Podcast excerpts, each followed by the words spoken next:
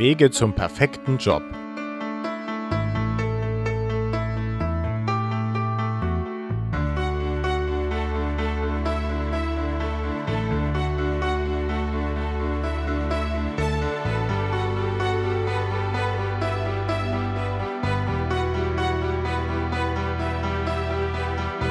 Thema heute: beruflich erfolgreicher durch Hypnose.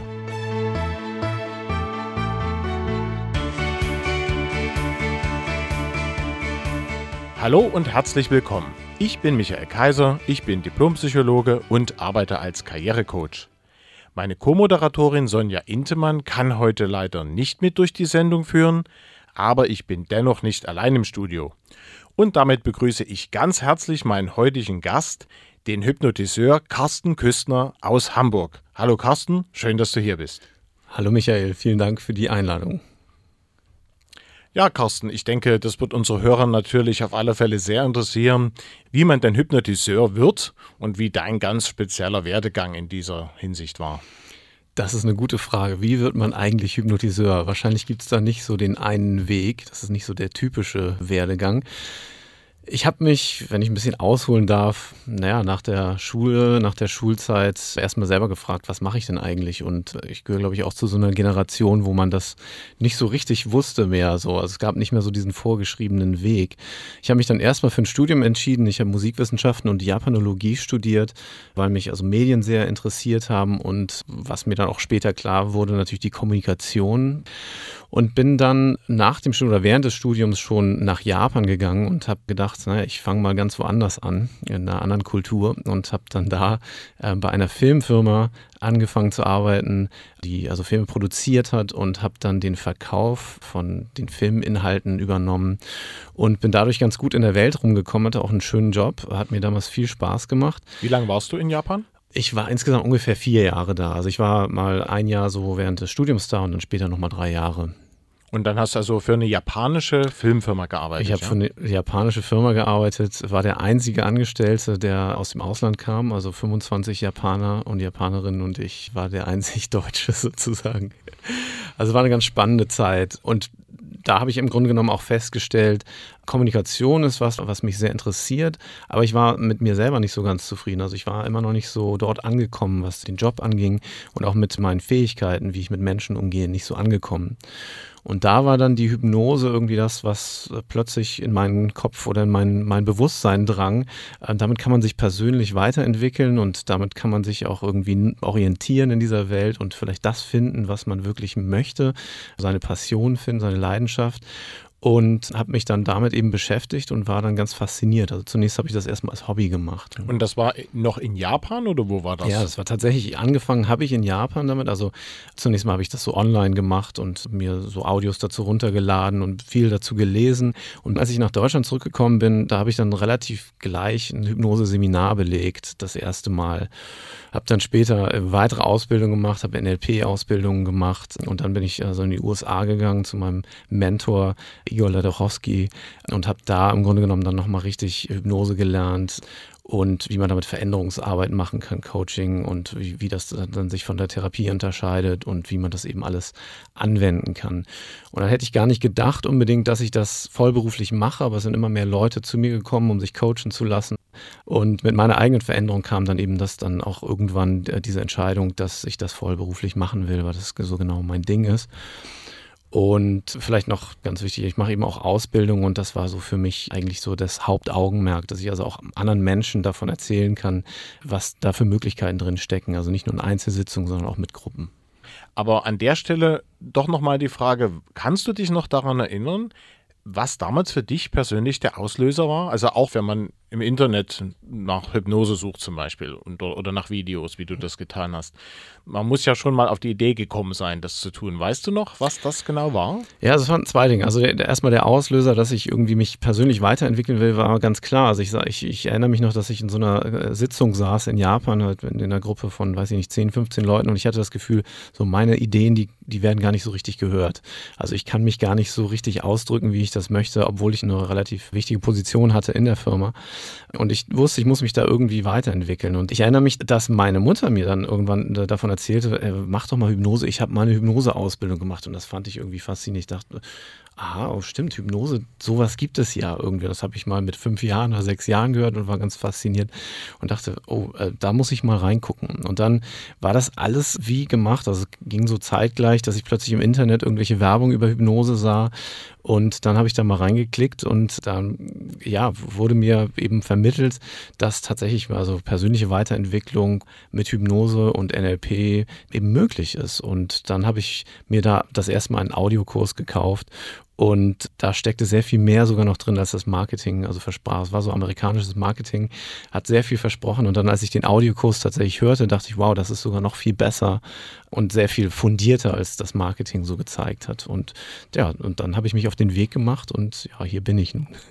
Und du bist jetzt als Hypnotiseur bzw. als Hypnotherapeut, könnte man auch dazu sagen, mhm. tätig. Wie lange machst du das jetzt schon so richtig hauptberuflich? Also hauptberuflich würde ich sagen, mache ich das seit 2009. Ausbildung gebe ich seit 2011. Da bin ich also Trainer geworden und das mache ich dann eben auch regelmäßig. Also seit 2011 kann ich sagen, bin ich wirklich komplett damit tätig. Irgendwann ging das so sehr plötzlich, dass ich gemerkt habe, wow, das ist wirklich, das fliegt hier gerade ab, so, das geht gut.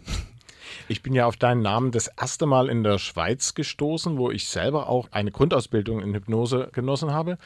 Du scheinst ja dann auch inzwischen international tätig zu sein. Ja, also in der Schweiz bin ich schon auch schon, glaube ich, vor drei oder vier Jahren das erste Mal gewesen. Werde nächstes Jahr auch wieder dort sein. Bin unter anderem aber auch in Asien tätig. Ich bin gerade aus Sydney wiedergekommen, also Australien, äh, was hatte ich, Singapur, Bangkok. Mein großer Traum ist, dann die Hypnose irgendwann nach Japan zu bringen. Das sieht so aus, als könnte das nächstes Jahr im, zum Ende des Jahres hin was werden. Also ich komme ganz gut rum. So. Ja, wir wollen uns ja heute schwerpunktmäßig darüber unterhalten, wie man gerade eben die Hypnose auch für berufliche Probleme beziehungsweise eben auch für mehr beruflichen Erfolg verwenden kann. Ich denke aber, es ist sicherlich eine gute Idee, am Anfang erstmal ein bisschen was Allgemeines zur Hypnose zu sagen. Ich denke, da haben viele Leute auch vollkommen falsche Vorstellungen, wie das genau funktioniert. Und da sollten wir also, glaube ich, erstmal eine ordentliche Einführung machen. Was würdest du denn sagen, was ist denn Hypnose? Also Hypnose, wie wir sie verstehen, auch für die Arbeit, ist ein Zustand, bei dem das Gehirn, das Nervensystem besonders prägungsbereit ist, so könnte man das vielleicht sagen. Also ein Zustand wie ein, wie ein Schlaf- und Wachzustand, beziehungsweise eben was dazwischen, wo das Nervensystem eben aufnahmebereit ist und das kritische Denken, das alltägliche Denken, gerade dieses Denken, ich kann das nicht und diese negativen Muster, die wir so mitbringen, das ist in diesem Zustand eben weitestgehend ausgeschaltet oder heruntergedimmt, sodass man eben die Möglichkeit hat, sich quasi neu zu programmieren oder neu einzustellen auf das Leben, neue Ideen, neue Glaubenssätze zu generieren und die auch tatsächlich so einzuprägen, dass man direkt eine Veränderung spürt danach. Also die Hypnose ist weit mehr als das, was man so vielleicht landläufig darunter versteht oder was man so aus Filmen oder Büchern kennt und wissenschaftlich fundiert. Und je mehr ich mich damit beschäftige, desto mehr finde ich heraus, welche Möglichkeiten da tatsächlich drin stecken. Es ist ja auf alle Fälle ein Entspannungszustand, in dem man sich da befindet. Wie man da hinkommt und wie man auch wieder rauskommt, werden wir dann sicherlich nochmal besprechen. Mhm. Aber warum funktioniert der therapeutische Aspekt, also dieser Veränderungsprozess, den sich ja der Klient auch wünscht, der hat ja ein Problem, das möchte er lösen. Wieso funktioniert das eben in diesem Zustand so besonders gut und eben nicht, wenn man eben so normal im Alltag da mal drüber nachdenkt? Denn das haben die ja alle schon tausendmal getan, dann dreht man sich gedanklich im Kreis und kommt nicht voran und manche geben es dann sogar auf, weil sie die Hoffnung verloren haben. Und da ist ja die Hypnose gerade eben wirklich eine spannende Therapieform letzten Endes. Und da ist dann die Frage, was würdest du sagen, warum funktioniert das in diesem besonderen Entspannungszustand, der ja auch sehr angenehm ist, wer das mal erlebt hat, der findet das in der Regel ganz toll und mhm. kann gar nicht genug davon bekommen. Wie funktioniert das, dass es dann eben doch dort plötzlich vorangeht, wo man mit dem Nachdenken vorher eher gescheitert ist? Hm? Das ist eine sehr gute Frage. Also zunächst mal wissen wir inzwischen, dass das Gehirn, das Nervensystem Plastizid ist. Das heißt, es ist ständig im Wachstum und ständig in der Veränderung. Also Nervenzellen verbinden sich in jeder Millisekunde. Und nur ist es aber eben so, dass wir so im Alltag, gerade über unser Denken, bestimmte Muster aufrechterhalten. Und bei Hypnose ist es nun eben so, dass man tatsächlich durch diese Entspannung oder durch die Induktion eines bestimmten Zustandes, wo dann auch andere Gehirnwellen aktiv sind, meistens sind das dann Alpha-Wellen, die dann aktiver sind, sind im hypnotischen Zustand. Da ist es dann eben so, dass dieses Alltagsdenken, dieses kritische Denken, der sogenannte kritische Faktor, so nennen wir das als Hypnotiseure, der ist weitestgehend ausgeschaltet, eben dadurch, dass andere Gehirnwellen und andere Areale im Gehirn aktiv sind. Und dadurch sind dann eben diese Veränderungen möglich, die ohnehin geschehen könnten, aber durch diesen Fokus auf dann bestimmte Aspekte, auf bestimmte Ideen, die machen dann die Veränderungen möglich. Vor langer Zeit hat mal ein Hypnotiseur, eigentlich der Erfinder der modernen Hypnose, der hat also dieses Wort Hypnose erfunden und war dann kurze Zeit später nicht mehr so begeistert davon, weil äh, Hypnose, das kommt so von Schlaf und er hat dann herausgefunden, eigentlich hat das gar nicht so viel mit Schlafen zu tun. Und er hat dann versucht, diesen Begriff Monoideismus einzuführen und die Hypnose umzubenennen. Das kam noch nicht so richtig gut an, weil das sehr sperrig ist, der Begriff. Aber Monoideismus heißt im Grunde genommen der Fokus auf eine Idee, auf eine singuläre Idee. Und wenn man es tatsächlich schafft, also das Denken so weit auszuschalten und nur noch auf eine Idee zu fokussieren, dann werden entsprechend neue Nerven Bahnen geschaltet, beziehungsweise also es ist fast so, als würde das, das Gehirn wie so eine Festplatte neu beschrieben werden, eben mit dieser einen Idee. Und alles, was dann vorher im Wege stand, ist dann einfach nicht mehr vorhanden oder ist nicht mehr so im Vordergrund. Und dann hat man tatsächlich diese Idee als Veränderung. Und das kann man sich dann eben zunutze machen und entsprechend ausgestalten und dann eben Veränderung tatsächlich so gestalten, wie man sich das wünscht. An der Stelle ist es sicherlich interessant zu erwähnen, dass diese Automatismen, die du gerade angesprochen hast, eigentlich ja was Gutes sind, weil sie uns den Alltag enorm erleichtern. Also ohne diese Automatismen wäre das alles sehr, sehr anstrengend. Wenn jetzt über alles ständig frisch nachdenken müsste, das wäre eine Katastrophe. Also insofern ist das eigentlich eine gute Sache. Aber es kann eben dann leider auch zur Blockade werden, eben bei den Sachen, wo es nicht gut funktioniert, wo man am Ende nicht glücklich mit dem Ergebnis ist und ja, dann das nächste Mal auch wieder nicht und feststellt, es ist irgendwie, läuft das immer wieder schief und es geht nicht voran. Und da muss man ja dann schon irgendwas tun und nochmal drüber nachdenken, hilft dann halt einfach nicht. Und da ist dann die Hypnose halt mit diesem besonderen Zustand, den du gerade erwähnt hast, eben wirklich ein Ausweg in der Hinsicht. Ich verwende da gerne die Formulierung, dass es auch der Zugang zur Weisheit des Unterbewusstseins ist. Würdest du mir da zustimmen? Absolut, würde ich dir zustimmen. Ich würde dir in allem zustimmen, was du gerade gesagt hast. Also auch um das nochmal aufzugreifen, wenn wir jetzt ständig im hypnotischen Zustand rumlaufen würden, dann äh, käme dabei auch nicht so wirklich viel Brauchbares raus. Also ich kenne das, wenn ich viel mit Klienten arbeite oder wenn ich mal einen Tag äh, hypnotisiert habe und ein Seminar gegeben habe, dann bin ich eben selbst in einem tief hypnotischen Zustand. Und ich weiß, wenn ich danach einkaufen gehen soll, dann habe ich keinen Plan. Also für ein, zwei Stunden stehe ich dann im Supermarkt und weiß einfach nicht mehr, äh, was wollte ich hier jetzt eigentlich? Also man funktioniert einfach nicht mehr so äh, regulär als Mensch in dem Moment. Und deswegen ist es natürlich sinnvoll, auch das Denken zur Verfügung zu haben und verschiedene geistige Zustände zur Verfügung zu haben. Und genau, einerseits stehen die uns zur Verfügung, aber andererseits kann unser alltägliches Denken uns eben auch im Wege stehen. Also das ist wirklich ein faszinierender Bereich und das muss auch noch weiter erforscht werden. Aber es ist tatsächlich so, dass man so sagt, man kann so zwischen fünf und neun Bits Informationen gleichzeitig im Bewusstsein tragen.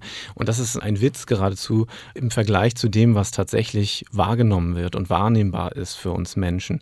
Das sind also Millionen von Bits, die wir gleichzeitig wahrnehmen können, aber die dringen nicht ins Bewusstsein. Das heißt, unser unbewusstes Wissen ist enorm viel größer, also sowas von unvergleichbar größer. Das heißt, ohne dieses unbewusste Wissen könnten wir auch nicht existieren. Alle Körperfunktionen oder die meisten Körperfunktionen, die laufen ja ganz automatisch unbewusst ab und die greifen eben auf unbewusste Programme, unbewusstes Wissen. Man könnte also sagen, diese enorme Weisheit zurück, die wir teilweise mitbekommen haben über, über eben unsere genetische Programmierung und teilweise über, über Erziehung, über gesellschaftliche Programmierung. Und da ist also eine, eine, eine unglaubliche Weisheit drin und äh, natürlich auch über die Erfahrungen, die wir so im Leben äh, gemacht haben, die uns aber nicht ständig bewusst sind. Und wenn wir da dann wieder Zugriff bekommen, und die Hypnose ist eine wunderbare Art, da wieder äh, drauf zuzugreifen, dann haben wir Möglichkeiten, auch Dinge zu verändern und, und Dinge zu erreichen, an die wir gar nicht mehr gedacht haben und auch über Kanäle zu erreichen, die wir so im Alltag gar nicht mit einbeziehen. Und die Hypnose ist dann ein wunderbarer Weg, da wieder drauf zuzugreifen, auf das unbewusste Wissen, auf diese Weisheit des Unbewussten, wie du es so schön genannt hast. Und manchmal total überrascht zu sein, wow, ich kann das oder das geht ja doch, wo man so im Alltag durch das eingeschränkte Denken gedacht hat, das geht ja gar nicht. Aber dann geht es plötzlich doch. Insofern könnte man sagen, dass der Klient ja letzten Endes die Lösung schon mitbringt. Er hat also, wenn er kommt, eigentlich schon alles parat. Und es ist also nicht so, dass dann der Hypnotiseur oder der Hypnotherapeut dem jetzt irgendwas einpflanzt, was so von außen kommt, dass er sich sozusagen durch Einwirkung von außen dann ändert und dann vielleicht sogar noch in dem Sinne desjenigen, der ihn da behandelt, sondern es ist ja genau umgedreht. dass der Hypnotiseur hilft lediglich, diese Weisheit freizulegen, diesen Zugang zu schaffen, um dann also dem Klienten zu ermöglichen, eben diese Sachen, so wie sie für ihn richtig sind, zu nutzen und eben das für sich Richtige in seinem Leben zu tun oder mehr zu tun, mehr zu entwickeln oder es vielleicht auch überhaupt das mal zu erkennen und dann auch die Wege dahin zu finden. Würdest du sagen, das trifft den Kern der das Sache? trifft den Kern absolut. Also es ist genauso, dass ich mit Klienten eben so arbeiten muss, dass ich tatsächlich herausfinde, was sind eigentlich die Weisheiten, die oder die das Wissen, die Erfahrung, was steckt da schon drin? Und ich zeige im Grunde genommen die Lösungswege auf, indem ich das Unbewusste anzapfe von den Klienten. Wenn ich anfangen würde, meine eigenen Ideen dem, dem Klienten aufzuprägen, ja, dann kann das einen gewissen Erfolg haben, aber es ist lange nicht so erfolgreich, wie wenn ich einfach mit dem arbeite, was ohnehin schon da ist. Und natürlich ist da auch die Gefahr, dass wenn ich nur einfach als Hypnotiseur jetzt meine zu wissen, was gut ist für den Klienten, erstens äh, ja, tue ich dem Klienten meistens damit nichts Gutes und zweitens ist auch diese Veränderung dann nicht besonders langfristig. Die langfristige Veränderung kommt eben genau dadurch, dass ich mich relativ gut raushalten kann und wirklich mit dem arbeite, äh, einfach entdecke, was schon da ist und das hervorhole und sozusagen so eine Art Kommunikation mit dem Unbewussten, mit der Weisheit des Klienten in Gang bringe und dann daraus eben den Erfolg generiere. Es ist ja auch jeder anders und jeder hat auch andere Wünsche und Bedürfnisse und Ziele dann am Ende. Und insofern kann man ja in dem Sinne auch gar nicht jetzt festlegen, was für den richtig ist, sondern das muss der schon selber erkennen. Aber genau dabei kann man ihm halt mit der Hypnose helfen. Richtig. Also es ist tatsächlich so, wenn man sich das vorstellt, dass ich also bestimmte Suggestionen dem Klienten oder meinem Gegenüber mitgebe, dann ist in den, in den Suggestionen an sich ist gar nicht so viel Kraft was tatsächlich die Veränderung macht, ist, wenn ich solche Suggestionen anbringe, die eben etwas anstoßen, was schon da ist. Und dadurch kommt dann eben die Veränderung und manchmal wirklich faszinierende Veränderungen. Man muss nur so ein bisschen herausfinden, was muss man da eigentlich anstoßen und welche Suggestionen passen dann für den Klienten. Ne? Also so ganz traditionell hat man also früher viel mit Skripten gearbeitet und so einfach irgendwas abgelesen, was dann der Klient sich angehört hat. Das ist so ein bisschen so 50-50 Chance. Aber die Chancen tatsächlich mit Hypnose gezielt zu arbeiten, die erhöhen sich drastisch praktisch, wenn man eben mit dem Unbewussten des Klienten arbeitet. Und dann hat man sehr große Erfolgschancen. Ja, und insofern gibt es dann natürlich auch dann einen Unterschied zwischen eben Hypnose-Videos zum Beispiel oder auch Tondokumente, die es da gibt in der Hinsicht. Die sind teilweise schon sehr beeindruckend. Die können auch äh, weiterhelfen. Also das kann man ruhig auch mal ausprobieren. Aber die haben natürlich halt dann diese Beschränkung, von der du gerade gesprochen hast.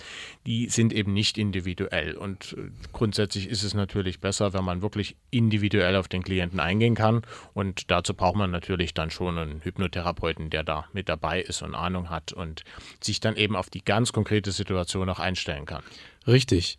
Also solche Audioprodukte oder sowas, ähm, Induktionen, die man sich anhört, die sind durchaus sinnvoll. Ich, ich stimme dir da auch zu. Ich ähm, arbeite damit auch. Ich höre mir das auch so an, was es so, so gibt. Ich produziere auch selber welche, weil man damit gut anfangen kann. Das, das Problem oder naja, vielleicht auch das Gute ist dabei, dabei kommen eigentlich die ganzen Themen und die ganzen Schwierigkeiten erstmal hoch. Also viele Leute, oder das ist auch meine eigene Erfahrung, ist mit diesen, äh, mit diesen Induktionen, die man sich so generisch runterladen kann, die hört man sich dann an und dann kommen aber eben, ja, kommen viele Probleme erst so richtig an die Oberfläche, weil natürlich die Suggestionen nicht wirklich maßgeschneidert sind. Mm, und das ist aber ein guter Einstieg. Und dann kann natürlich ein, ein Hypnotiseur oder ein Hypnotherapeut dann gezielt natürlich Einfluss nehmen, gerade auf diese Themen, die dann so an die Oberfläche kommen. Und wenn man damit gezielt arbeitet, ist man natürlich sehr viel schneller, als wenn man das alles für sich alleine macht.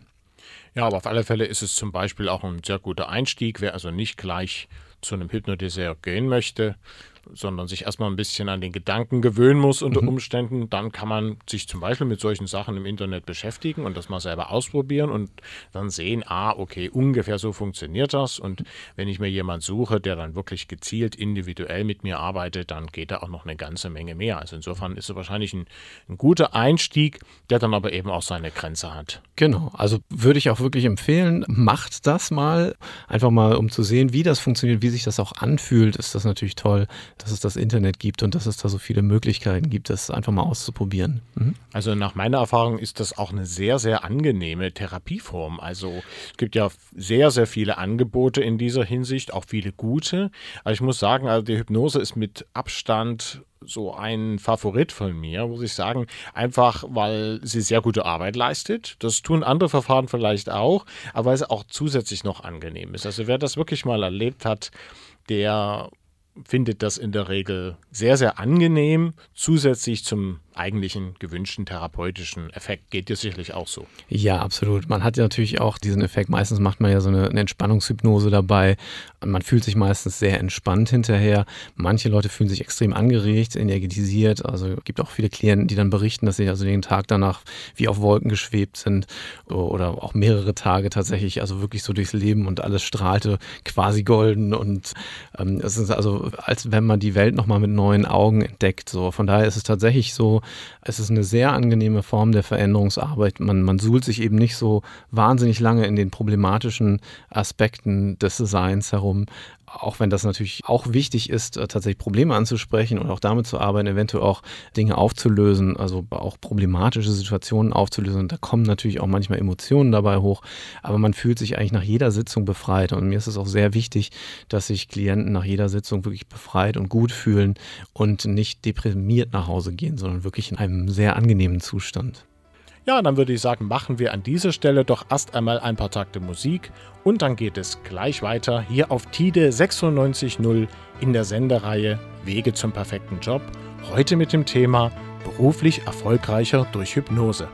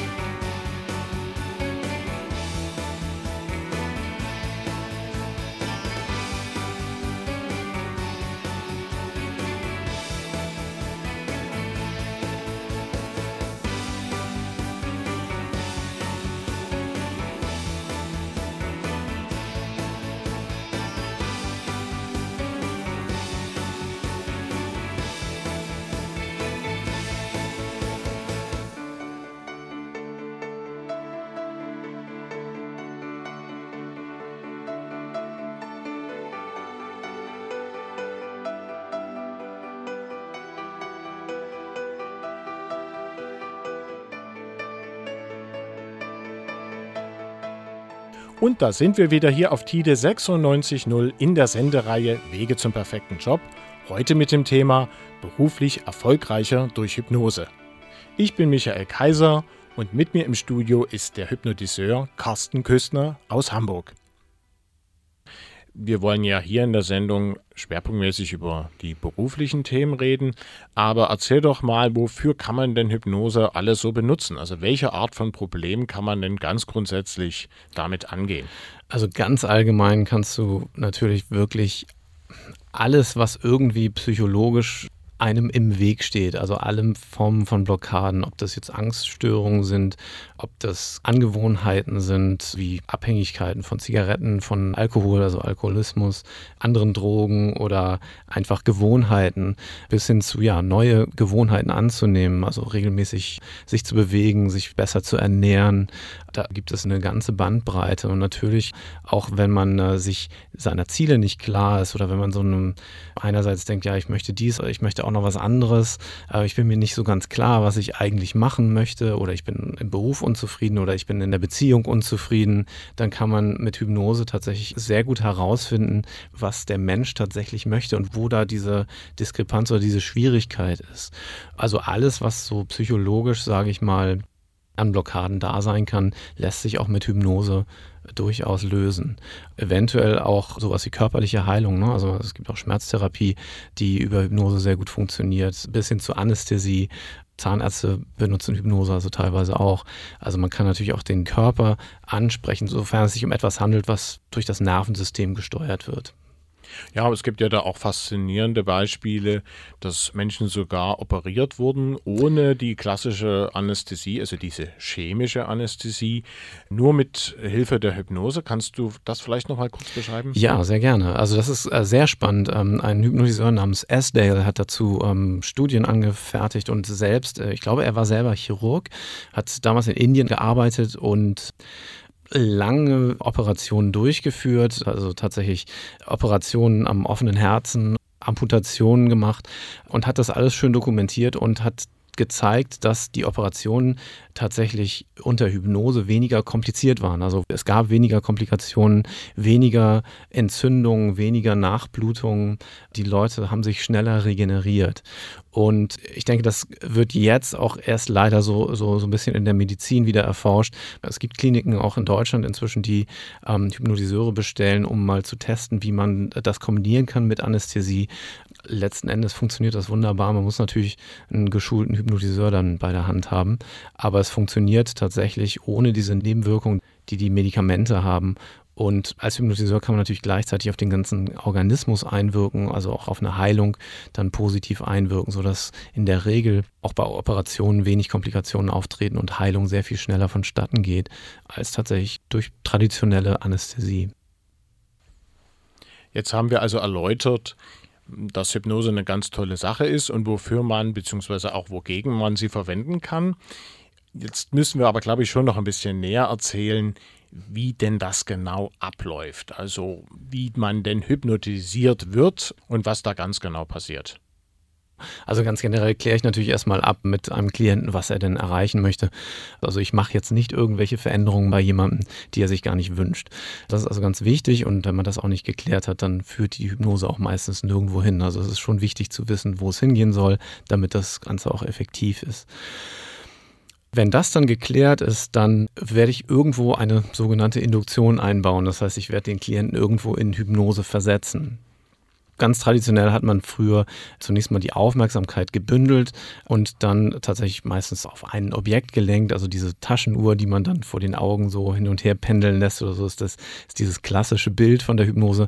Eine Taschenuhr ist nicht an sich hypnotisch, aber alleine, dass also dieser Augenfokus da ist und dann diese Augenbewegungen eventuell dabei sind, die schwingen das Gehirn eben auf eine andere Wellenlänge ein sozusagen und dann kann ich also den Klienten in einen hypnotischen Zustand versetzen. Inzwischen gibt es eben auch modernere Techniken. Meine Variante nennt sich Gesprächshypnose. Das heißt, ich unterhalte mich meistens einfach mit dem Klienten und der merkt gar nicht so unbedingt, wann es denn so losgeht. Man merkt dann nur plötzlich, oh, das ist plötzlich ist diese Unterhaltung so angenehm und so um einen herum wird alles so ausgeblendet und ich bin sehr fokussiert. Wir sind dann sehr fokussiert aufeinander und dann beginne ich also damit äh, bestimmte Suggestionen zu geben, stelle aber auch zwischendurch mal Fragen. Also es ist dann tatsächlich eher ein Gespräch. Und dann ist es aber auch so, dass der Klient dann auch ein bisschen Zeit hat, diesen hypnotischen Zustand zu genießen und so ein bisschen in eine tiefere Trance zu fallen. Die Trance-Tiefe an sich ist gar nicht so sehr ausschlaggebend. Das heißt, das Bewusstsein darf auch noch anwesend sein. Es ist nicht so, dass man jetzt einfach ferngesteuert wird durch den Hypnotiseur, sondern man ist schon noch anwesend, man bekommt irgendwo alles mit, aber es ist alles so wie in Watte gepackt und es ist alles einfach nur sehr angenehm. Also gehen wir die einzelnen Sachen vielleicht nochmal durch. Mhm. Induktion ist also nichts anderes als diese Einleitung letzten Endes, Genau. also diesen Übergang vom Alltagszustand in diesen Entspannungszustand. Richtig, genau, so kann man das sagen. Ne? Also, und das geht auch relativ schnell. Früher hat man dann sich 20 Minuten, eine halbe Stunde Zeit genommen. Inzwischen brauche ich da so irgendwas zwischen 15 Sekunden und zwei Minuten oder so. Und dann ist der Klient auch in einer angenehmen hypnotischen Trance. Genau, also dieser Entspannungszustand, den bezeichnet man als Trance. Mhm.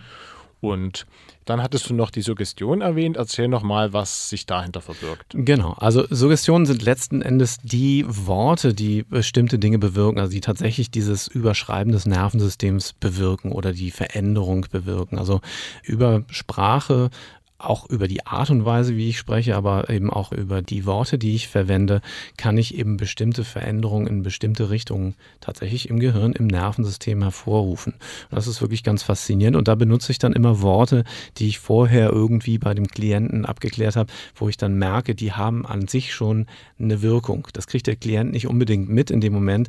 Naja, unbewusst kriegt das natürlich mit, aber bewusst ist es meistens nicht, welche Worte da tatsächlich so ausschlaggebend sind. Aber da bin ich natürlich als Hypnotiseur gefragt und geschult, das rauszuhören und auch zu beobachten, welche Worte sind da prägend. Und dann lenke ich eben das Ganze in eine Richtung, um eben entsprechend alte Glaubenssätze aufzulösen und neue Ideen einzupflanzen, quasi. Kannst du dafür vielleicht ein Beispiel bringen? Also jetzt hast du ja noch einen Fachbegriff, ist es ja letztendlich schon erwähnt, äh, Glaubenssatz. Mhm. Also könntest du vielleicht mal ein Beispiel bringen, was so ein Glaubenssatz sein könnte, mit dem jemand zu dir kommt und was dann jetzt mal nur als kleiner Ausschnitt ein lösender Satz, eine Suggestion dafür sein könnte. Okay, alles, was man so glauben kann, sind letzten Endes Glaubenssätze. Aber wir bekommen manchmal in der Kindheit eben bestimmte Dinge gesagt, die wir für wahr halten. Vielleicht malen wir ein Bild und die Kunstlehrerin sagt, das wird nie was, du wirst nie Künstler oder du wirst nie was. Und dann übernehmen wir so diesen Glaubenssatz, das haben wir dann immer so im Hinterkopf, du wirst nie was. Und wenn wir dann später als Erwachsene versuchen, irgendwo mal was zu zeichnen, dann wird das immer nichts. Nicht, weil wir das nicht könnten, sondern ganz einfach, weil dieser Glaubenssatz uns daran hindert und uns ganz unbewusst so handeln lässt, wie dieser Satz eben in uns klingt. Und wenn wir dann diesen Satz verändern, also wenn ich mit einem Klienten erarbeite, vielleicht möchte dieser Klient nun also gerne als Designer tätig sein oder so und hat aber eben Schwierigkeiten, Dinge zu zeichnen und wundert sich, alle Menschen können doch Dinge abzeichnen, aber ich kann das nicht, dann komme ich halt dahinter, was dieser Glaubenssatz vielleicht ist, was ihn davon abhält, das zu lernen. Und dann pflanze ich entsprechend einen gegenteiligen Glaubenssatz ein. Also dann erarbeite ich tatsächlich, was wurde dir mal gesagt? Und dann ersetze ich das durch etwas Neues, was dann immer wieder gesagt wird und in einem bestimmten Kontext. Also jedes Mal, wenn du jetzt also vor deiner Leinwand stehst und was malen möchtest, dann erklingt jetzt sozusagen in dir dieser Satz, du kannst das, du kannst wunderbar zeichnen. Es ist leicht zu lernen. Natürlich gibt es dann auch einen Lernprozess dabei, aber du kannst diesen Lernprozess durchschreiten und kannst dann ein guter Künstler werden oder kannst dann entsprechend gut zeichnen. Ich weiß nicht, ob das jetzt ein hilfreiches Beispiel war, aber vielleicht ein plakatives. Hm. Ja, auf alle Fälle. Ich denke, beim Zeichnen ist es jetzt vielleicht nicht ganz so tragisch, es sei denn, man hat da besondere Ambitionen. Aber es gibt ja zum Beispiel auch den Glaubenssatz, ich werde nie viel Geld verdienen, Richtig. zum Beispiel. Ich werde immer arm bleiben. Okay. Und vielleicht waren das die Eltern auch schon und dann ist das noch ein bisschen schlimmer, wenn man so eine Familiengeschichte auch noch mit sich rumschleppt. Und dann geht es ja dort wirklich schon um erhebliche Beträge sozusagen, denen man sich Fall. vielleicht öffnen kann. Mhm. Auf jeden Fall. Das ist wirklich faszinierend. Wir denken häufig so, ja, Geld verdienen hat etwas mit Glück zu tun. Natürlich, Unwägbarkeiten spielen immer eine Rolle, das ist völlig klar, das will ich nicht ausschließen. Aber wir haben sehr viel mehr Kontrolle sehr viel mehr Einflussmöglichkeiten, als wir denken. Und das ist sehr interessant zu sehen. Also man weiß zum Beispiel, dass Lotto-Millionäre, die also aus armen Verhältnissen stammen und dann Lotto-Millionen gewinnen, vielleicht vier, fünf Millionen auf einmal, die sind meistens nach, ich glaube, es gibt da eine Studie, nach fünf Jahren wieder genauso arm oder sogar noch ärmer als vorher. Und das zeigt im Grunde genommen, dass wir uns immer so verhalten, wie wir glauben, dass wir sind. Und wir werden damit immer wieder konform gehen, es sei denn, wir verändern den Glaubenssatz, der dahinter steckt. Und das ist tatsächlich natürlich im Beruf auch so, wenn ich diesen Glaubenssatz habe, diesen Gedanken habe, ich werde nie viel Geld verdienen oder Geld darf man nicht verdienen oder man darf nicht so viel Geld haben, sonst ist man irgendwie böse oder sowas, dann wird das tatsächlich auch nichts. Dann werde ich auch immer wieder mir selber ein Bein stellen in dem Moment, wo ich zu viel Geld verdiene. Ja, ich habe das auch am eigenen Leib erfahren, ich habe da auch meine Glaubenssätze geändert Ich denke, ich komme aus einem sehr soliden Elternhaus, aber da durften auch keine großen Sprünge gemacht werden. So. Und das habe ich auch bei mir im Grunde genommen selbst verändert. Sonst hätte ich immer ein schlechtes Gewissen, im Grunde genommen Geld zu nehmen und auch eigentlich das Leben zu leben, das ich lebe. Ja, es gibt auch noch viele andere Sachen, denke ich, die eben auch sehr unangenehm sein können, wenn sie einem nicht gelingen, wie zum Beispiel andere zu überzeugen. Ist ja auch so ein Aspekt, der auch im Beruf sehr wichtig ist. Das, ja. Ja, das spielt bei der Gehaltsverhandlung eine Rolle, aber natürlich bei den anderen mehr inhaltlichen Aspekten genauso. Und dann ist es natürlich schön, wenn ich weiß, ich kann andere überzeugen. Das muss ich dann gar nicht unbedingt, aber allein das Wissen, ich kann Geld verdienen, ich kann andere überzeugen, ich kann das alles ist dann ja eine wunderbare Sache, weil ich mich dann entscheiden kann. Dann kann ich mich auch gegen das Geld entscheiden, weil ich weiß, wenn ich welches brauche, dann kann ich es mir besorgen. Ich habe viel mehr innere Freiheit an der Stelle und kann dann eben genau das machen, was für mich in meinem Leben richtig ist und weiß, ich kann aber auch noch ganz viel anderes, wenn ich das mal brauche. Richtig. Und das war also bei mir jetzt ganz speziell ja auch damals so, als ich in Japan eben in dieser Firma war, dass ich auch diesen Glaubenssatz hatte, ich kann mich nicht wirklich ausdrücken. Ich kann mich nicht artikulieren und nicht so das erreichen, was ich eigentlich möchte. Und das hat sich tatsächlich dann auch geändert. Also bei mir persönlich, wenn ich das erzählen darf, ist es so, dass ich denke, ich bin eher ein extrovertierter Mensch, aber ich habe irgendwo so in meiner Erziehung eben diesen Glaubenssatz angelernt, man darf sich nicht so sehr produzieren, man darf sich nicht so sehr nach außen zeigen, bleib lieber so ein bisschen für dich. Und das ging aber so gegen meine Natur eigentlich, dass ich nie glücklich war, auch in meinen Jobs nie glücklich war, weil ich einerseits mich zeigen wollte, einerseits nach außen gehen wollte, aber diese Ängste hatte, zum Beispiel vor Menschen zu sprechen. Also ich konnte wirklich nicht gut in der Öffentlichkeit sprechen, bis sich das dann irgendwann mal verändert hat. Das weiß ich noch in meiner Trainerausbildung. Das war so der erste Tag, wo mein Mentor mir auch wirklich diesen Glaubenssatz genommen hat, indem er gesagt hat, so nach diesem Tag wirst du diesen Glaubenssatz einfach nie wieder haben. Du wirst immer vor Menschen sprechen können und es wird so leicht sein, als wäre es vom ersten Tage so das, was du am liebsten machst. Und das ist tatsächlich seit diesem Tag so, dass ich also gerne Seminare gebe und vor Leuten bin und gar nicht damit aufhören kann, weil es mir so viel Spaß macht. Ja, und die Sendung ist ja auch praktisch der Beweis, dass das wirklich immer angehalten hat mhm. und du also diese Sache wirklich hinter dir gelassen hast und das jetzt also gut kannst und damit natürlich auch viel glücklicher bist, mhm. weil das ja immer problematisch ist, wenn man gegen die eigene Natur arbeitet. Ja. Wenn Sachen schwierig werden, dann liegt es meistens daran, also wenn alles mühsam ist ne, und es so schwer nach vorne geht, dann liegt es oftmals daran, dass man gegen die eigene Natur arbeitet, weil mhm. man, wenn man dann das mal aufgeräumt hat letzten Endes, dann merkt man, wie einfach das Richtige eigentlich so von der Hand gehen kann, wenn man einmal auf dem richtigen Weg ist und natürlich auch die Kraft dafür gewonnen hat. Mhm, absolut. Und du hast gerade gesagt, also ich fühle mich eben auch vor dem Mikrofon, hinter dem Mikrofon eigentlich immer wohl. Vielleicht kann man das mal vergleichen. Ich habe mit elf oder zwölf Jahren, glaube ich, mal in der Plattenkiste beim NDR eine Sendung gemacht. Ich weiß nicht, wie die Sendung war, aber ich weiß, dass ich unglaublich aufgeregt war und, glaube ich, nicht so wahnsinnig viel Gutes dabei rauskam. Wenn man die mal hört und die Sendung vergleicht, vielleicht kann man dann sehen, was so Glaubenssatzarbeit bewirken kann. Ja, man muss sicherlich eine Sache noch erwähnen in dem Zusammenhang, nämlich dass die Hypnose natürlich den Weg frei machen kann, aber den muss man dann schon auch noch gehen. Also es ist jetzt so, vielleicht kann ich mit Hypnose diesen Glaubenssatz überwinden, dass ich nicht zeichnen kann oder dass ich nicht Geld nehmen darf oder sowas in der Richtung. Aber dann gibt es danach schon auch noch die praktische Seite. Also dann muss man beim Zeichnen vielleicht tatsächlich auch noch was lernen. Ja?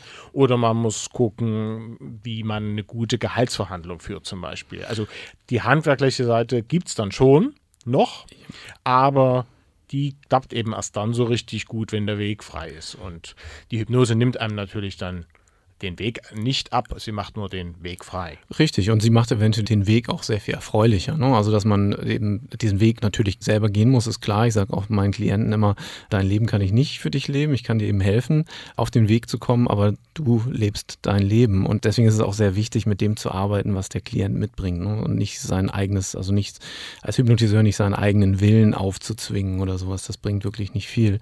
Denn dann ist natürlich immer noch Arbeit gefordert, aber die kann sehr angenehm sein. Also dann macht eben das Lernen plötzlich auch Spaß und dann, meinetwegen, wenn man zeichnen lernt, dann ist dieser Weg des Lernens eben einer, der einen von Anfang an Befriedigung bringt und man muss nicht irgendwie schon wie Picasso malen, um damit glücklich zu sein oder seinen Spaß daran zu haben, sondern man merkt eben nach der Hypnose, es geht jetzt voran, ich kann jetzt diesen Weg gehen, die Blockaden sind einfach aufgelöst, der Weg ist frei und jetzt gehe ich diesen Weg und hole mir natürlich entsprechende Ressourcen oder Anleitungen, um dann eben voranzugehen. Jetzt haben wir sehr ausführlich darüber gesprochen, was alles in einer Hypnosesitzung Tolles passieren kann und wofür es gut ist und auch ungefähr, wie das dann so gemacht wird. Was passiert denn dann am Ende? In jeder Sitzung teste ich natürlich so ab, was ist da jetzt tatsächlich passiert und ist die Veränderung jetzt auch tatsächlich haltbar. Ne? Also wie kann der Klient jetzt meinetwegen seine Veränderung in den Alltag integrieren? Und das checke ich dann eben auch ab, dass der Klient sich auch darüber bewusst wird, oh, da ist jetzt wirklich was passiert und ich kann jetzt ihn guten Gewissens in die freie Wildbahn entlassen sozusagen, wo er dann diese Veränderung leben kann. Und also eventuell, je nachdem, wo ich gerade bin, ähm, wenn das jetzt nur eine Sitzung ist, dann mache ich das in der, natürlich in der ersten Sitzung. Eventuell mache ich aber auch längere längere Programme von drei Sitzungen, fünf Sitzungen, manchmal zehn Sitzungen. Und dann erarbeiten wir eben über mehrere Sitzungen dann auch ein bestimmtes Verhalten, das sich dann verändert hat. Ne? Und dann checke ich natürlich auch hinterher, hole mir Rückmeldung von den Klienten, wie das dann für sie funktioniert hat und ob es da noch irgendwas nachzujustieren gibt oder ob die Veränderung so gut ist und so stimmig ist für den Klienten. Darauf würde ich gleich noch ein bisschen näher eingehen, aber jetzt nochmal die Frage, jetzt am Ende der Sitzung, wie kommt man dann aus der Trance wieder raus? Wie machst du das? Indem ich einfach dem Klienten suggeriere, dass es jetzt Zeit ist, zurückzukommen. Ne? Und manchmal ist es dann so, je nachdem, wie tief die Klienten tatsächlich in Hypnose sind, manchmal gebe ich ihnen dann eben ein paar Minuten Zeit, das nochmal zu genießen, weil häufig sagen sich die Leute auch, jetzt, das war gerade so schön, jetzt will ich noch nicht zurück. Aber wenn die Zeit dann tatsächlich abgelaufen ist, dann suggeriere ich also entsprechend, man, also es gibt auch verschiedene Methoden, man kann auch die Leute wieder rauszählen aus der Trance. Und dann kommen die Leute eben mit dieser Veränderung in ihren Alltagszustand, der dann aber eben leicht verändert ist. Es ist wieder das normale Denken ist da, aber eben entsprechend die neuen Glaubenssätze oder die neuen Programmierungen sind eben auch vorhanden. Und man kann ja, glaube ich, den Klienten auch so ein bisschen was für die nächsten Tage oder für die Zeit danach mit auf den Weg geben. Es ist also nicht bloß der Prozess selber in der Sitzung, sondern man kann da sozusagen das Ganze auch noch ein bisschen gezielter nachwirken lassen. Kannst du dazu vielleicht nochmal ja, was sagen? Man gibt natürlich eine Menge sogenannter posthypnotischer Suggestionen. Das heißt, das sind also Suggestionen, die sich dann im Nachhinein nach der Trance im Grunde genommen auswirken. Und da kann ich natürlich ganz gezielt, das mache ich natürlich in der Sitzung, das ist jetzt schon so aus dem Nähkästchen geplaudert, das mache ich dann dann eben in der Sitzung, dass ich gezielt posthypnotische Suggestionen anbringe, die den Klienten sich dann neu verhalten lassen. Und manchmal ist es dann ganz überraschend, vor allen Dingen, wenn Amnesie für die Sitzung besteht, also wenn der Klient sich an bestimmte Teile der Sitzung nicht mehr erinnert und dann aber merkt, oh, im Alltag mache ich jetzt plötzlich was anders. So, ne? Meinetwegen der Raucher, der also aus der Trance zurückkommt und noch gar nicht weiß, wie ihm geschehen ist und dann rausgeht und sich wundert, dass er keine Lust mehr hat zu rauchen. So, das sind dann so diese posthypnotischen Suggestionen, die dann am Werk sind. Und das ist natürlich ein ganz wichtiger Teil überhaupt, dass die Nachbetreuung sozusagen schon integriert ist in der Sitzung. Das heißt, wie sich dann der Klient verhält nach der Sitzung, wie er dann den Alltag neu bestreitet und die Veränderung tatsächlich lebt. Das werde ich natürlich schon in der Sitzung anlegen und auch ganz gezielt proben und ausprobieren, sodass ich schon weiß, wenn der Klient also fertig ist und aus der Trance zurückkommt, dann weiß ich schon, jetzt wird das Leben wirklich anders für diese Person. Dann spielen wir an dieser Stelle doch noch ein paar Takte Musik und dann geht es gleich weiter hier auf TIDE 96.0 in der Sendereihe Wege zum perfekten Job. Heute mit dem Thema beruflich erfolgreicher durch Hypnose.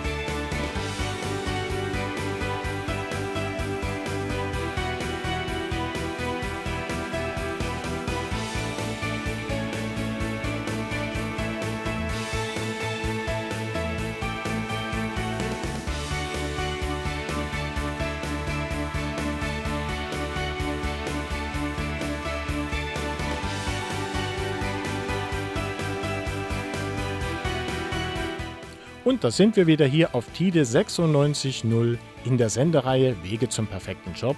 Heute mit dem Thema beruflich erfolgreicher durch Hypnose. Ich bin Michael Kaiser und mit mir im Studio ist Carsten Küstner, Hypnotherapeut aus Hamburg. Ich würde jetzt im letzten Teil des Gesprächs gerne noch ein bisschen auf ein paar praktische Aspekte eingehen. Wie ist das denn? Wer kann denn so eine Hypnosesitzung für sich nutzen oder gibt es da auch Leute, die das nicht machen sollten? Wie ist da deine Empfehlung? Also ganz grundsätzlich, sich damit zu beschäftigen, kann ich jedem empfehlen. Und tendenziell kann auch jeder diese hypnotischen Sitzungen nutzen. Man sollte sich einen Hypnotiseur suchen, der Erfahrung hat.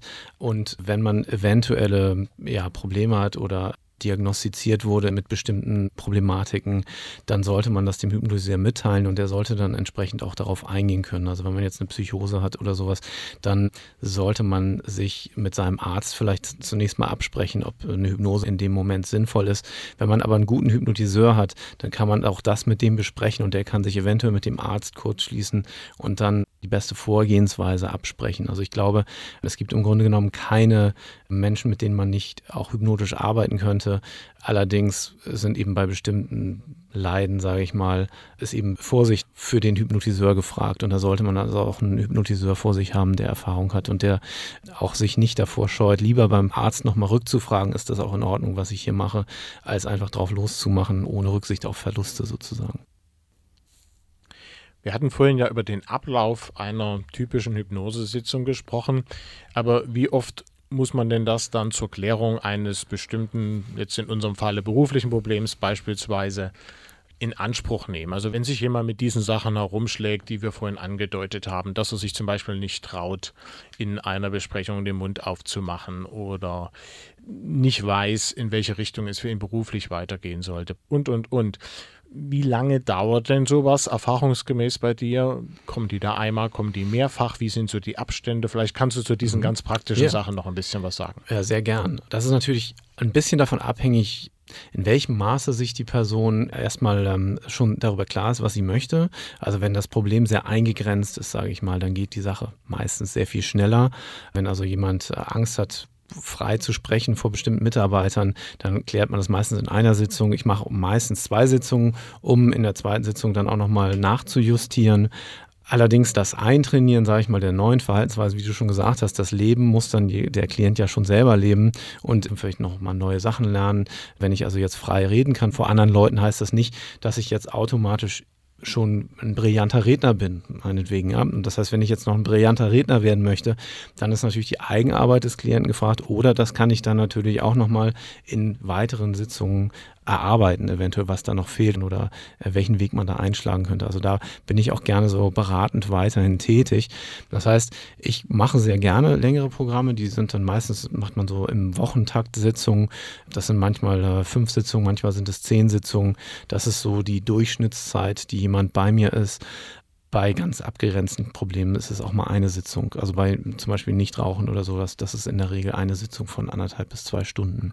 Also man braucht keine Sorge zu haben, dass das dann Jahre dauert, bevor man einen kleinen Unterschied merkt, sondern also da geht es schon richtig zur Sache und da geht man schon nach der ersten Sitzung üblicherweise anders raus, als man reingegangen ist. Ja, ich sage das auch meinen Klienten. Also wenn ihr nach der ersten Sitzung nicht irgendeine Veränderung merkt, dann stimmt irgendwas nicht. Und spätestens nach der zweiten Sitzung sollte die Veränderung wirklich auch so extrem sein, dass die Leute sagen, wow, das hat wirklich was gebracht und hier komme ich gerne wieder hin, sollte ich noch mal ein Problem haben oder hier möchte ich jetzt noch das und das erarbeiten. Also man sollte schon nach zwei Sitzungen sehr deutlich merken, da tut sich was. So, wenn das nicht der Fall ist, dann empfehle ich, ja, etwas anderes auszuprobieren. Ich teste das im Grunde genommen auch am Anfang ab. Ist der Klient ein guter Match für mich oder habe ich das Gefühl, ich habe da einen guten Zugang zu dem Klienten, sodass ich also nicht ewig mich mit jemandem rumschlage, der eigentlich sich gar nicht verändern möchte. Also ich kenne das eigentlich nicht, dass jemand nach einer Sitzung rausgeht und sich nicht wirklich schon wie ein anderer Mensch fühlt. Aber ich denke, das ist sehr wichtig. Also das ist ja. natürlich notwendig, dass der Klient selber etwas ändern möchte. Richtig. Es funktioniert nicht, dass ich da hingehe und sage, ich gebe jetzt hier die Verantwortung ab, mache ich sehr gern. Und jetzt ist der Hypnotherapeut, der Hypnotiseur dafür aber auch zuständig, mhm. dass mein Leben jetzt besser wird. Richtig. So. Genau. Deshalb bezahle ich den und dann sollte er jetzt mal machen. Das klappt natürlich nicht. Bezahlen muss man schon, aber man muss eben auch den Willen mitbringen und zu sagen, ich tue jetzt was für mich. Ja. Ich habe da ein paar Schwierigkeiten dabei, deshalb suche ich mir jemanden, der mich dabei unterstützt. Aber ich behalte die Verantwortung und ich entscheide mich jetzt, etwas für mich zu tun. Und auch die Hypnose funktioniert nicht ohne das. Richtig, ganz genau. Den Zahn ziehe ich meinen Klienten sehr schnell. Sollten sie also ankommen und denken, sie setzen sich dahin und hinterher sind sie anders. Die Vorstellung, die dahinter steckt, ist eine ganz prekäre, nämlich im Grunde genommen die, dass man sich verändert, aber sich nicht verändern will. Und das ist natürlich eine ganz komische Vorstellung, denn wie kann man sich verändern, ohne irgendwas neu zu machen danach? Also wenn man das nicht vorher als Hypnotiseur erörtert mit den Klienten, dass das nicht funktioniert, dass ich also jetzt das Leben plötzlich von dem Klienten leben soll als Hypnotiseur oder das so verändern soll, dass der gar nichts mehr machen muss. Wenn ich das nicht vorher erkläre, dann tue ich dem Klienten damit auch nichts Gutes. Aber ich weiß natürlich andererseits, wenn ein Klient bei mir ist, dann ist irgendwo eine Motivation da, sich zu verändern. Nur häufig ist das Bewusstsein noch nicht da, aha, ich muss aber auch was dafür tun. So. Und das kann sich aber eben auch sehr gut anfühlen. Viele haben eben Angst davor, etwas tun zu müssen oder die denken, es ist unglaublich viel schwere Arbeit jetzt, wenn ich eine Veränderung mache. Das ist ja eben gerade nicht so. Also über die Hypnose funktioniert die Veränderung eben auf eine Art und Weise, dass ich zwar hinterher mein Leben lebe und auch Dinge tun muss und auch anpacken muss, aber es macht plötzlich Spaß. Das ist so wie derjenige, der sein Leben lang keinen Sport gemacht hat und dann zum Hypnotiseur geht und sagt, irgendwo müsste ich mich wohl mal bewegen, es ist vielleicht gesünder für meinen Körper. Und dann kann ich natürlich nicht als Hypnotiseur sagen, klick und jetzt bewegst du dich viel, aber du musst dich nicht bewegen. So, das geht ja nicht. Das heißt, ich muss dann eben erarbeiten, dass der Klient plötzlich gerne Sport macht, sich vielleicht eine Sportart aussucht, die ihm Spaß macht und dafür Feuer fängt und tatsächlich wirklich Spaß hat daran. Wo er vorher vielleicht Spaß hatte, Schokoladentorte zu essen, genauso viel Spaß macht es ihm jetzt plötzlich Basketball zu spielen oder so in der Art.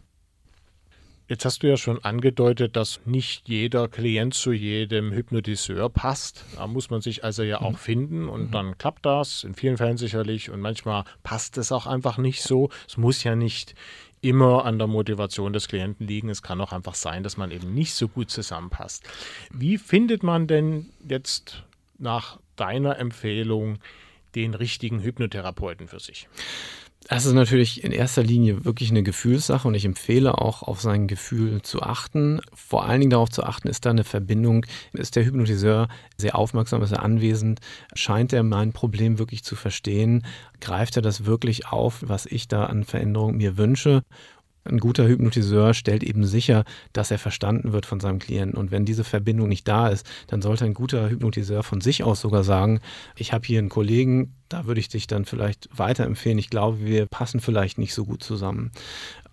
Das heißt also, ich empfehle, sich einen Hypnotiseur auszusuchen, dem man auch Dinge fragen kann, den man auch kritisieren darf, also wo, wo man vielleicht mal sagen kann, wie ist denn das so? Ich fühle mich jetzt gerade nicht so gut, kann man da irgendwas machen und der dann auch darauf eingeht. Das heißt, wo man sich nicht scheut, über seine Gefühle oder seine Befindlichkeiten gerade auch zu sprechen, weil das ist das A und O bei der Hypnose, dass man sich eben öffnen kann. Und wenn man das Gefühl hat, ich kann mich dem Menschen nicht so wirklich gegenüber öffnen, dann sollte man vielleicht jemanden anders sich suchen. Das Stichwort ist ja hier Rapport, heißt das, glaube mhm. ich, in der Fachsprache. Das ist der NLP-Begriff, ja. ja genau. Ist also diese Beziehung oder diese Atmosphäre, könnte man vielleicht sogar auch dazu sagen, zwischen dem Hypnotiseur und dem Klienten. Und die muss einfach stimmen, damit die ganze Sache funktioniert. Und darauf kann man als Klient auch einfach achten, fühle ich mich dabei wohl, fühle ich mich hier irgendwo auch geborgen und sicher. Und wenn das der Fall ist, dann sieht das ja gut aus. Und Richtig. wenn da irgendwo was nicht stimmt, dann deutet das auch darauf hin, dass also ja etwas nicht stimmt, beziehungsweise vielleicht der Hypnotiseur auch nicht der richtige für mich ist. Genau, also gute Hypnotiseure sind äh, Meister im Rapport herstellen, also im, sich auf den Klienten wirklich einzulassen, den Klienten auch dazu zu bringen, sich zu öffnen. Das ist eben ganz wichtig, damit auch die Veränderung eintritt, die man sich wünscht ist es nicht immer so, dass man sich in jeder Sekunde in der Sitzung wohlfühlt. Und gerade wenn man natürlich vielleicht auch größere Probleme mit sich bringt und dann da eine Auflösung stattfindet und man sich vielleicht auch mit schwierigen Themen auseinandersetzt, dann fühlt sich das vielleicht auch für einen Moment nicht gut an. Man sollte das aber immer artikulieren können. Also man sollte immer mit dem Hypnotiseur darüber sprechen können, zu sagen, es fühlt sich jetzt gerade überhaupt nicht gut an. Wenn man das Gefühl hat, ich kann mich da öffnen, ich kann das auch ruhig sagen und der Hypnotiseur geht dann auch drauf ein und es löst sich dann was, sodass man sich hinterher besser fühlt, dann ist alles gut. Also ich denke mal so am Ende der Sitzung sollte man sich immer gut fühlen und besser fühlen als vor der Sitzung. Du bist ja selber zu dem Thema über Videos im Internet gekommen. Kannst du da vielleicht unseren Hörern noch ein paar Tipps geben, wo sie da was Interessantes finden, was auch seriös ist und womit man sich ein bisschen beschäftigen kann, um da mehr Informationen und mehr Einblick zu bekommen. Mhm. Also ich habe damals bei Igor Ledochowski angefangen, der allerdings nur auf Englisch unterrichtet. Ich habe teilweise seine Dinge inzwischen auf Deutsch übersetzt. Der ein fantastisches Programm hat, sage ich mal. Also wenn man des Englischen mächtig ist, kann man ihn mal googeln oder auch seinen Mentor John Overdurf, der auch mein Mentor inzwischen geworden ist. Auf meiner Webseite kann man sich natürlich auch umsehen.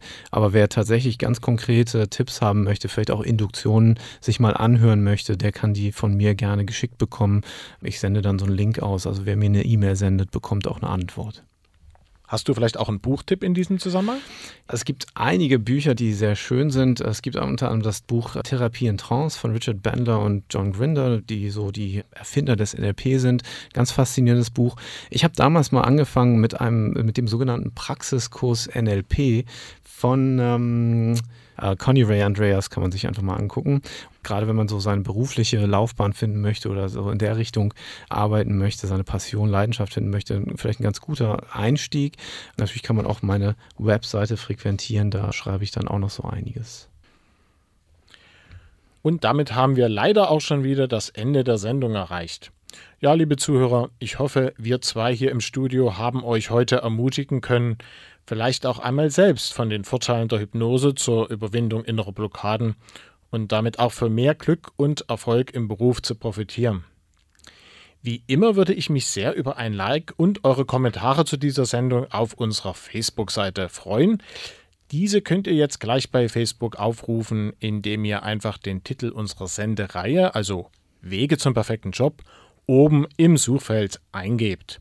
Carsten, du hast bestimmt auch eine Facebook-Seite, ist das richtig? Richtig, also meine Firma heißt ja Hypnotic Intent und die Facebook-Seite heißt eben auch so Hypnotic und dann ein neues Wort Intent. Das wäre so die Facebook-Seite, die man sich angucken kann. Gut, und dann hast du ja bestimmt auch noch eine richtige Internetadresse. Mhm. Die richtige Internetadresse ist also www.hypnoticintent.de in einem Wort, ist ein bisschen länger, kommt gerne vorbei, guckt mal rein. Und ihr könnt mir auch gerne eine E-Mail schreiben unter info at hypnoticintent.de. Genau, und dann werde ich, um die Sache ein bisschen einfacher zu machen, diese ganze Information auch nochmal auf meiner Website bekannt geben. Dann muss das sich jetzt hier keiner gleich aufgeschrieben haben, sondern ihr könnt es dann einfach bei mir anklicken. Und meine Website findet ihr wie immer unter www.michael-kaiser.de. Carsten, ganz herzlichen Dank an dich für dein Kommen und insbesondere deine vielen wertvollen Erläuterungen und Tipps für unsere Zuhörer. Vielen Dank, Michael. Vielen Dank für die Zuhörer und alles Gute. Liebe Zuhörer, wie immer wünsche ich euch ganz viel Erfolg bei der Entwicklung und Umsetzung eurer eigenen beruflichen Pläne und sage Tschüss bis zur nächsten Sendung in der Reihe Wege zum perfekten Job hier auf TIDE 96.0.